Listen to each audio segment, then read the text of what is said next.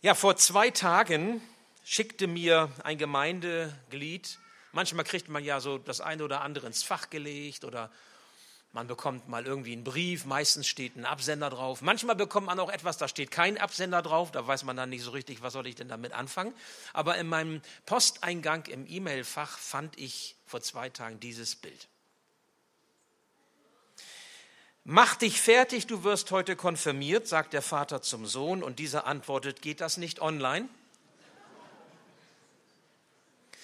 Und ich dachte mir, ich starte mal damit, weil das eben wunderbar zu dem passt, was ich heute mit euch, mit Ihnen zusammen ein wenig entfalten möchte und euch Konfirmanden, Konfirmandinnen mitgeben möchte. Wir leben ja in einem digitalen Zeitalter. Wir nutzen viele soziale Medien, Kontakte, Medien ganz, ganz allgemein ob das Online-Banking ist, wenn wir zur Sparkasse oder zur Bank gehen und lassen uns den Kontoauszug ausdrucken oder wenn wir Nachrichten versenden oder wenn wir schauen, wie wird das Wetter werden. Das sind alles digitale Dinge. Das geschieht alles irgendwie online. So ist das für viele. Und ja, ja, vielleicht hat auch so mancher von euch Konfirmanden heute gedacht, wie kann ich diesen aufregenden Tag überspringen? Gibt es da vielleicht eine App? Wo ich draufklicken kann. Und dann ist der Tag herum, es ist Abend, die Feier ist gewesen, die Konfirmation ist gewesen und ich muss da nicht so durch. Und nein, liebe Konfirmanden, Konfirmation ist immer live. Es ist nicht online möglich. Das funktioniert. Ja, schade. Online geht es noch nicht. Und ihr seid alle leibhaftig erschienen. Da freue ich mich drüber, dass ihr gekommen seid. Konfirmation ist live deshalb, weil das Leben live ist. Das Leben, das ihr tragt, das ihr lebt, das Leben, das wir leben. Eigentlich, liebe Gemeinde, sind doch alle wichtigen Dinge in unserem Leben, alle entscheidenden Tage unseres Lebens immer live zu erleben, immer real oder nicht. Das ist doch gut so. Ich meine, Display und Bildschirm sind allenfalls ein, ein Spiegelbild, ein, ein Abbild unserer Wirklichkeit. Aber das, was wir hier tun, ist wirklich, es ist real, es ist echt. Obwohl, wenn man sich das mal so genau anschaut, was wir hier tun, Konfirmation, so ein bisschen imaginär, ein bisschen unfassbar ist es ja schon. Solch eine Konfirmation, wir sprechen von Gott, wir sprechen von Jesus Christus und irgendwie entziehen sie sich einer digitalen Logik. Wir segnen nachher die Konfirmanden und diesen Segen Gottes kann man auch nicht wirklich sehen oder messen. Es gibt am Ende der Predigt ein Konfirmationsgebet, zu dem ich einlade, es mitzusprechen. Und wenn man es tut und mit seinem Herzen dieses Gebet spricht und Jesus Christus einlädt, ins Leben zu kommen, auch das ist irgendwie schlecht darstellbar. Das kann ich ja nicht irgendwie logisch erklären. Kurzum, so eine Konfirmation ist irgendwie auch ein Mysterium. Aber mal ganz ehrlich, verstehen wir denn die sozialen Medien, wie sie funktionieren? Können Sie mir das erklären, wie das geht, wenn Sie sie nutzen? Ich denke zum Beispiel an solche Smartphones. Darf ich mal eben fragen, wer hat ein Smartphone? Oh, wunderbar. Wir machen das mal anders. Ich mach, darf ich mal bitten, wer ein Smartphone hat, mal bitte aufstehen. Okay, okay. Dürfen, Sie dürfen sich wieder setzen. Und ja, jetzt mal bitte die, die keins haben. Nein, das ist schon, das lassen wir jetzt mal. Ist ja, also, äh, ich weiß gar nicht, ob Ihnen das so bewusst ist. Die aktuellen Erhebungen sagen, 57 Millionen Deutsche nutzen 2018 ein Smartphone. Das sind bei 81 Millionen Bundesbürger ungefähr ein Schnitt von 70 Prozent. Also mehr als zwei Drittel haben ein Smartphone, ein Handy, vielleicht meistens auch ein Smartphone eben und können das auch nutzen, setzen das ein in verschiedensten Dingen. Ich meine, für junge Menschen gehört das ja irgendwie dazu. Diese Minicomputer ohne geht's ja gar nicht. Manchmal werde ich auch gefragt, hast, ist das das neueste iPhone? Von den Konfirmanden. Wie das eben so ist. Das ist ein, ein Prestigesteil, das ist etwas, was zu ihrem Leben dazugehört. Ja, vielleicht auch etwas, was einen Menschen wertvoll macht, wenn man eben das neueste Teil hat oder einen besonderen Computer hat oder wo man sagen kann, das ist meins. Übrigens, wisst ihr Konfirmanden eigentlich, wie viele Handy-Apps es auf dem Markt gibt? Möchte jemand mal schätzen, bitte? 50 Milliarden, also ganz so viel sind es vielleicht doch nicht. Noch einen anderen Wunsch, Vorschlag? 200, 200 Handy-Apps? 200 Handy. Uiuiui. Noch eine Chance gebe ich euch noch, voll daneben. Samuel, was meinst du? 2000. 3000, ja, ist schon nicht schlecht. Also, wenn man im Google Play Store und Apple App Store zusammennimmt, das, was sie anbieten an Handy-Apps, dann sind das rund 6 Millionen Handy-Apps, die es mittlerweile gibt. Handy-Apps, die das Leben, also Handy-Apps, entschuldigt, also für die 30 Prozent, die nicht wissen, wovon ich rede. Handy-Apps, das sind so kleine Programme oder Spielchen, die man nutzen kann im Alltag, die das Leben bunter und lustiger machen sollen und manchmal auch hilfreich sind manchmal auch hilfreich sind. Wenn ihr Konformanten diese sechs Millionen Handy-Apps ausprobieren wollt, dann würde wahrscheinlich euer Leben dafür nicht reichen. Ich habe es mal hochgerechnet, würdet ihr jeden Tag eine neue Handy-App ausprobieren, jeden Tag im, im, im Jahr, also 365 Handy-Apps im Jahr, dann müsstet ihr sechseinhalb Jahre, 16,5 Jahre lang unterwegs sein, jeden Tag das tun. Wie alt seid ihr, wenn ihr, wie, seid, wie alt seid ihr in 16,5 Jahren? 30. Und? Lilly ist alt, ne? Oh, 30 ist alt. So alt. Das kennen wir auch. Das ist alt. So, also, ähm, da ist noch gar nicht mal eingerechnet die Handy-Apps, die jetzt noch täglich neu entwickelt werden. Ich, selbst, ich war selbst überrascht. Ich habe noch mal geschaut. Ähm, jetzt oute ich mich mal. Und ich weiß, dass das riskant ist hier. Auch wenn man hier vorne steht und sich outet. Ich habe selbst mal gezählt. Also, ich habe über 80 Handy-Apps bei mir drauf. Und es ist in der Tat so, wirklich, dass ich viele von diesen Apps regelmäßig nutze, manche tatsächlich auch täglich nutze. Und ich habe kein Spiel darauf, nur mal eben so. Und trotzdem viele die ich nutze. Also diese digitalen Medien, sie gehören zu unserem Leben dazu, sind nicht mehr wegzudenken. Computer, Fernsehen, Internet, smarte Technologie nennt man das ja, wo man steuern kann, Licht und Heizung und Telefon, sogar Staubsauger, die man aus der Ferne starten und steuern kann. Die Welt in der Unterhaltung, in der Wirtschaft, in der Medizin ist längst digital geworden. Und wissen Sie was? Jetzt braucht nur einer den Stecker ziehen. Es braucht nur einer den Stecker ziehen und dann geht gar nichts mehr.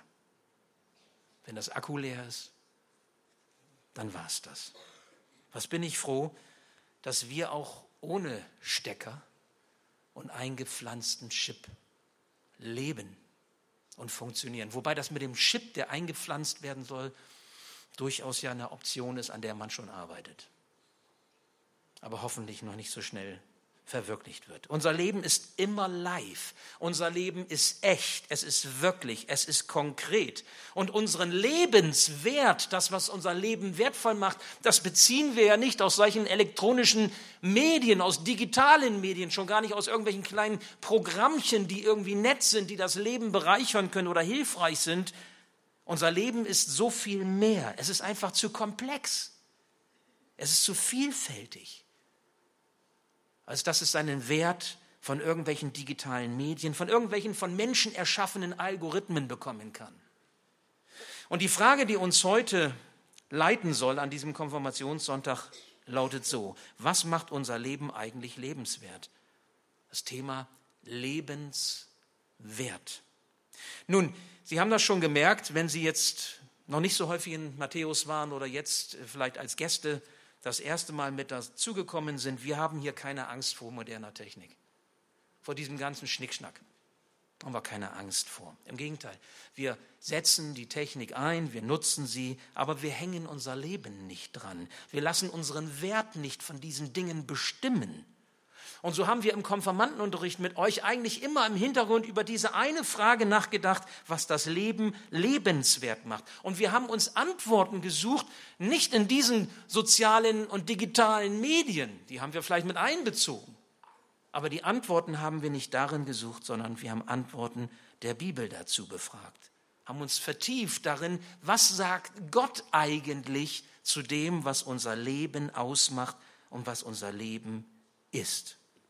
Ich meine, wenn er derjenige ist, der das Leben erfunden hat und uns und euch als Konfirmandinnen und Konfirmanden gegeben hat, dann weiß er doch wohl am ehesten, diese Frage zu beantworten, was das Leben lebenswert macht, oder? Nehmen wir einmal diese Bibel. Ich habe eine meiner Bibeln mitgebracht, mit der ich regelmäßig unterwegs bin, die ich anschaue, die ich lese.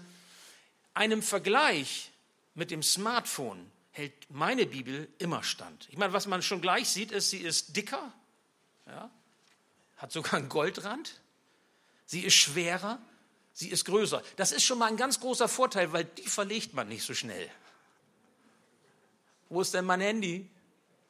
Man verlegt sie nicht so schnell. Aber der entscheidende Vorteil gegenüber dem, des Smartphones ist der, die, ihr Lieben, funktioniert auch bei Stromausfall und braucht keine Akkulaufzeit. Meine Erfahrung, was die Bibel über das Leben sagt, ist so viel bedeutungsvoller als alle Antworten zusammen, die wir vielleicht irgendwie in Computern, in sozialen Medien oder sonst wo herbekommen können. In dem, was Menschen in einen Chip hinein generiert haben, was wir lesen können, was hier drin steht, ist ein ganz anderer Schlag.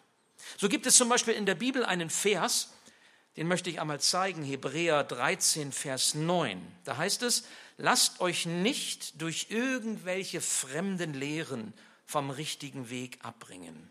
Worauf es ankommt, ist innerlich stark zu werden. Aber das geschieht durch Gnade. Innerlich stark zu werden, darum geht es Gott. Einen guten, einen in Anführungsstrichen richtigen Weg zu finden in seinem Leben. Darum geht es Gott. Doch welcher ist das? Ich bin sicher, so manche Eltern hier unter uns sagen, manche Familien, na, das wünsche ich meinen, meinem Kind, meinem, meinem Sohn, meiner Tochter oder meinem, meinem Neffen, meiner Nichte, meinem Enkelkind. Das wünsche ich ihm, das wünsche ich ihr, dass, dass sie einen guten Weg finden, dass sie gestärkt werden in ihrem Leben, dass sie sich bewähren können im Alltag, dass sie nicht untergehen, dass sie nicht kaputt gehen. Es gibt Abwege, es gibt Umwege, die können schwierig sein. Manchmal gibt es auch Irrwege. Menschen können in die Irre gehen. Das kann das Leben belasten. Und wir wünschen den jungen Leuten, den Konfirmanden, die wir hier heute konfirmieren, dass sie innerlich stark werden, dass sie den richtigen Weg finden.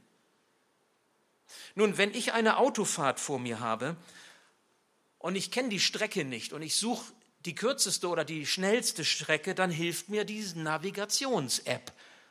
Ein Smartphone oder das Navi im Auto. Wisst ihr, die Bibel ist wie ein Navi fürs Leben.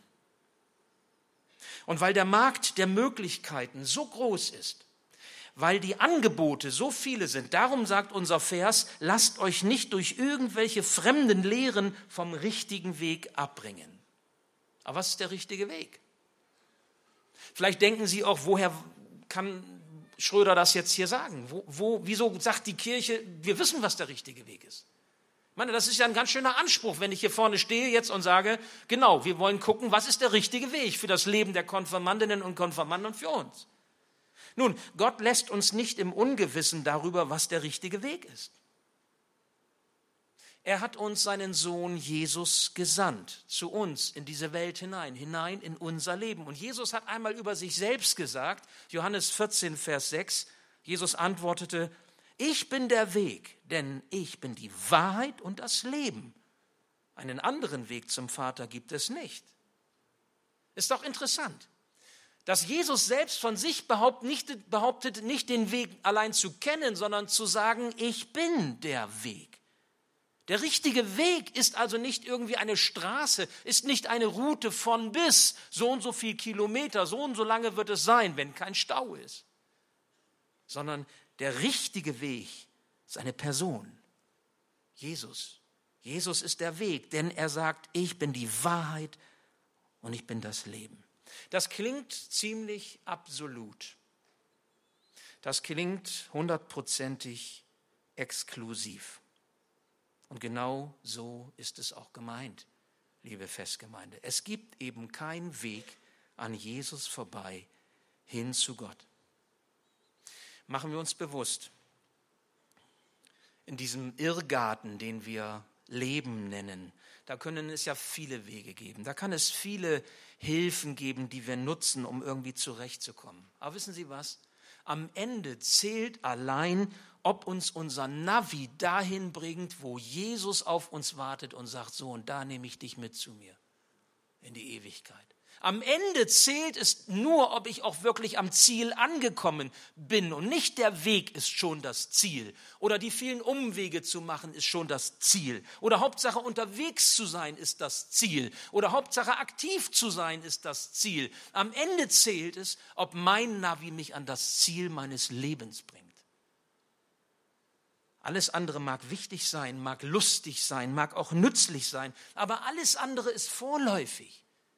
Alles andere ist endlich, es ist vergänglich. Alles andere kann uns niemals den Wert geben, den Gott uns in unserem Leben geben kann, weil er der ist, der uns das Leben anvertraut hat und der gesagt hat, du brauchst Jesus, damit du auch ankommst, damit du auf der Strecke nicht verloren gehst.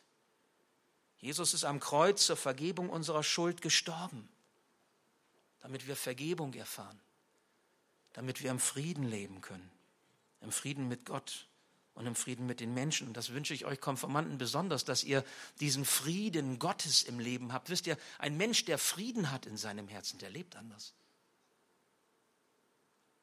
Und Jesus ist wieder auferstanden von den Toten. Und damit hat Jesus die, den Sieg über alle zerstörerischen Mächte offenbart. Er schenkt das ewige Leben dem, der sich ihm im Glauben zuwendet.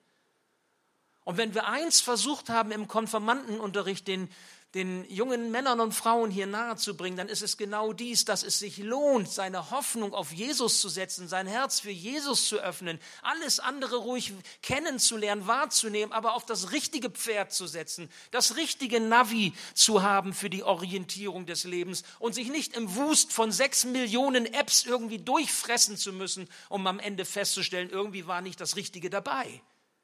Weil wir haben nur ein Leben und wir haben nur eine Chance. Und entweder es gelingt dieses Leben oder es gelingt nicht. Wenn irgendetwas unser, Lebens, unser Leben lebenswert macht, dann dies. Dann dies, was Gott uns in Jesus anbietet. Darf ich, darf ich fragen, ist er in deinem Herzen? Ist er in ihrem Herzen? Hast du ihn bereits eingeladen, damit er für dich, für dein Leben der Weg, die Wahrheit und das Leben sein darf? Ich ermutige euch als Konfirmandinnen und Konfirmanden, wir haben im Vorfeld darüber gesprochen heute Morgen, eure Konfirmation als Befestigung eures Herzens zu verstehen. Er wird euch und euer Leben fest und stark machen, wenn ihr Jesus erlaubt, dass er euch führt. Wenn ihr Jesus erlaubt, dass er das Navi in eurem Leben ist, dass er euch leiten darf in diesem Irrgarten des Lebens. Und solltet ihr einmal auf Abwege geraten, auf Umwege, und ihr seid dann bereit, umzukehren zu ihm, dann darf ich euch sagen, er wartet treu auf euch mit ausgestreckten Armen, um euch in seine Liebe wieder anzunehmen, mit seiner Gnade, mit seiner Liebe zurechtzubringen.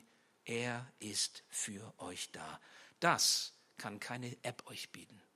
Das kann kein, kein digitales Medium euch bieten. Das ist etwas, das findet ihr allein einzig bei Jesus. Ich spreche gleich ein Gebet. Das gehört für uns hier bei der Konfirmation mit dazu. Dieses Gebet, wir können es ruhig einmal zeigen, ist hier vorne auf der Leinwand zu sehen. Und ich lade dich ein, dieses Gebet mitzusprechen, vielleicht sogar laut mitzusprechen und zu deinem Gebet zu machen. Das gilt einmal den Konfirmanden, aber ich möchte es gerne weiten auf uns alle hier heute Morgen. Ich lade Sie alle ein, mit mir zusammen dieses Gebet zu sprechen, Satz für Satz, weil dann können wir es zu unserem Gebet machen und dann wird diese Konfirmation auch zu einer Befestigung unseres Lebens bei dem, der gesagt hat, ich bin der Weg, die Wahrheit und das Leben. Niemand kommt zum Vater, nur durch mich. Und wir dürfen daran festhalten. Und wir dürfen Ja sagen ja, ich will das, ich möchte das auch. Vielleicht darf ich es einfach mal so sagen, Sie als Eltern, als, als Tanten und Onkels, als Großeltern, als Geschwister der, der, der Konfirmanden, Sie sind Vorbilder. Und das, was Sie tun, das schauen sich die jungen Menschen ab. Und wenn Sie Ja sagen, dann ermutigen Sie die Kinder, Ja zu sagen zu diesem Halt im Leben. Ich als Pastor brauche das, als Ehemann, als Vater, als Großvater. Jeder von uns braucht das da, wo er von Gott hingestellt ist. Diesen Halt im Leben, diese Befestigung, die Jesus uns hier anbietet heute Morgen. Und ich lade Sie ein, Sie alle, dieses Gebet mitzusprechen. Sie dürfen es gerne laut tun, Sie dürfen es auch leise tun. Und ich darf bitten, zu diesem Gebet aufzustehen. Und ich werde dieses Gebet jetzt Satz für Satz vorsprechen und dann noch einmal wiederholen und lade Sie ein, dann dies mitzubeten. Herr Jesus Christus, ich gebe dir mein Leben. Herr Jesus Christus, ich gebe dir mein Leben. Ich bitte dich, mein Herr und Erlöser zu sein. Ich bitte dich, mein Herr und Erlöser zu sein. Vergib mir meine Schuld. Vergib mir meine Schuld. Leite mich in meinem Leben leite mich in meinem Leben und verändere mich so, wie du mich haben willst. Und verändere mich so, wie du mich haben willst. Ich will dir im Glauben nachfolgen. Ich will dir im Glauben nachfolgen und dir mein Leben anvertrauen. Und dir mein Leben anvertrauen. Danke, lieber Vater im Himmel, dass du mich zu deinem Kind gemacht hast. Danke, lieber Vater im Himmel, dass du mich zu deinem Kind gemacht hast. Amen. Bitte nehmen Sie wieder Platz. Allen, die dieses Gebet jetzt so mitgesprochen haben, ich danke Ihnen, ich danke euch. Es ist ein Mysterium, es ist ein Geheimnis. Wenn ich jetzt sagen würde, was kann man denn jetzt messen mit, irgendeiner, äh, mit irgendeinem Programm, was ist im Herzen jetzt geschehen, dann lässt sich das nicht mit so, einem, mit so einer App, mit so einem Smartphone wahrscheinlich messen. Aber es ist etwas geschehen. Sie haben etwas festgemacht. Sie halten mit dem Herzen an einer guten Botschaft fest. Und das wird ihr Leben, ihr Denken, ja sogar ihr Fühlen verändern. Und ich wünsche Ihnen auf diesem Wege des Glaubens Gottes Segen. Alles, alles Gute.